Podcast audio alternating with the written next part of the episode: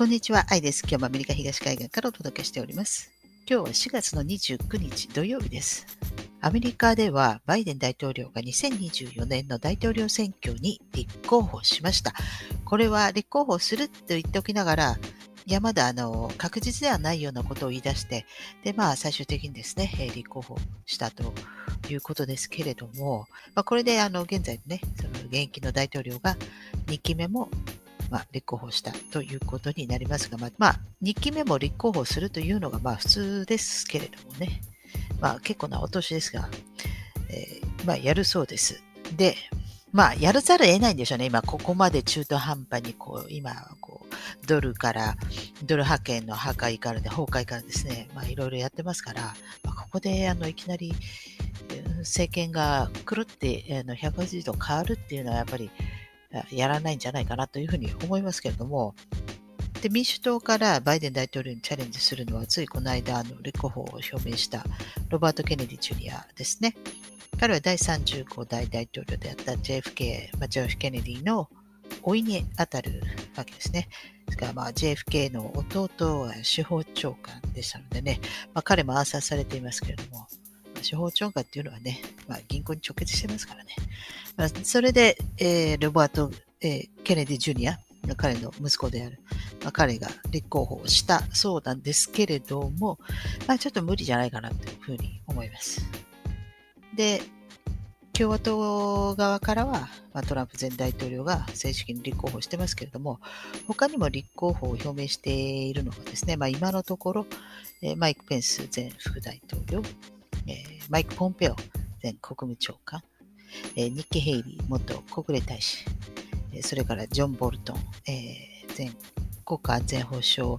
問題担当、えー、補佐官、大統領補佐官ですね。えー、それからですね、フロリダの州知事、えー、ロン・ディサンティスさんが、まだ正式に表明はしてないんですけれども、かなり有力視されていますね。この間、あの日本、韓国、イスラエル、イギリスがを訪問してましたけれども、あれは自分を売り込みに行った感じですね。立候補する前に、まあ、立候補しちゃったら、多分もう動きが取れなくなるからでしょうから、多分先に行って、で、まあ、売り込んで、まあ、例えば日本、韓国といって多分今後ね、台湾問題とか、まあ、そういうのに入っていくんでしょうね。えー、ですから、まあ、そういうところを、要を要所要所を訪問したっていうのはね、まあ、イギリス、イスラエルもありますけど、まあ、後ろに、誰かバックに、まあ、そういった選挙顧問が、まあ、指示出すんだと思いますけれども、まあ、なかなかですよね。ですか、まあ、共和党の方からは誰が行くのか、そういった方向に行くのか、知らないですけれども、まあ、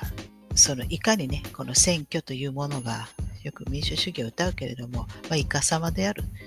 というのがですね、わかると思うんですよ。もうさすがに、こんだけはちゃめちゃ劇期も2020年やらかしましたし、未だにね、まあ不正選挙がうんぬんとかドミニオンがうんぬんとか言ってますけれども、でもね、無理ですよ。無理無理。第一に、あの、裁判所閉まってるんですから、まあ無理ですし、で、まあ裁判所行ってもね、お金だけ巻き上げれるだけですから、で通常ね、投票用紙っていうのは四角のマスで囲ってありますから、つまり中に書いてあるものは無効になるわけですね。だから何を書いても中に書いても、まあ、どうでもいいわけですよ。で日本の投票用紙も立候補者名をこう四角の中に書きません。ねですから、誰を書いても、まあ、カウントされないわけですね。ですから、いかに選挙がいかさまであるっていうの、まあ、それを、そういったあのことをですね、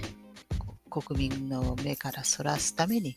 まあいろんななんかドミニオンだとか、まあ日本の場合は武蔵とか、まあいろんなことをやるってこう、こうごまかすでしょうね。わーっていう感じで。ですから、その武蔵がとかドミニオンがとか、もうそういう問題ではないということです。それからですね、クリントン政権からオバマ政権の時にいたあのスーザン・ライス。彼女は、まあ、今回のバイデン政権の時、外交政策顧問でしたけれども、彼女はこの間辞任したんですよ。で、なんで彼女が今頃こう辞任したのかなっていう、まあ、ちょっと噂が広まってるんですけれども、もしかしたら彼女は2024年大統領選挙にこの、まあ、立候補し、立候補しようとしているある女性の顧問をするんではないかとも囁かれています。そのスーザン・レイス本人が立候補しても勝てないだろうから、だから勝てる人を、勝てる女性をね、担ぐという形でね、で、まあ成功すれば、まあ、きっと何でもポジション、好きなポジションをね、まあ、約束してくれるんじゃないかなというふうに思いますのでね、まあ今、戒厳令中ですからね、国務長官とかが多分美味しいポジションなんじゃないかなと思いますけども、まあそれで、じゃあどの女性を担ぐのかということですけれども、まあ噂では、まああくまでも噂ですけれども、ミッシェル・オバマ、ファーストレディーだった人？もうね、あの、選挙のガイドラインというものはないんで、あってないようなものですから、もう無効ですから、もともとは、これね。この大統領とか、もうそういったものが。ですので、この立候補のする人のね、まあ、首相が、例えば外国人だろうと、またはこう、なんだってもう、トランスだろうと、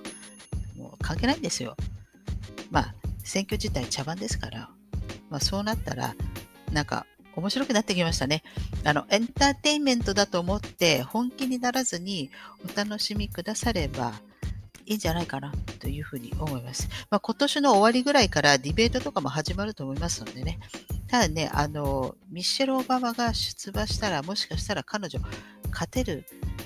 可能性が出てくるんじゃないかなというふうに思います。ちょっと怖いですけどね。はい。まあ、一応今のところ、まあ、あくまでも噂ということで、えー、もしかしたら、こう、バイデンを再度勝たせるっていうのも、最初にその2020年勝たせるのもかなりひいひい言いながら勝たせたと思うんですよね。あの手この手で。で、あの時は、あの、まあ、コロナという言い訳がね、使いましたけれども、今回もできないから、ここでいきなりミシェル・オバマとか出てきたら、あの強いですね。まあ、男なんだか女なんだかよくわかんないですけれども、でも一応表向きには、まあ、女ということで、もしかしたら、あの、初の女性大統領は、彼女？ということにあのなるから怖いですね、えー、ヒラリーじゃなかったみたいな。ただ彼女はそんな大統領をやるようなあの生でもないと思いますので、まあ、もしかしたらまあ、飾りだけ、まあ、バイデンだって飾りでね、十分4年やれるから、まあ、問題ないんじゃないかなというふうに思います。はい。ということで、えー、まあ、今日ここまでして、また次回お会いしたいと思います。最後までご視聴いただきありがとうございます。では、さようなら。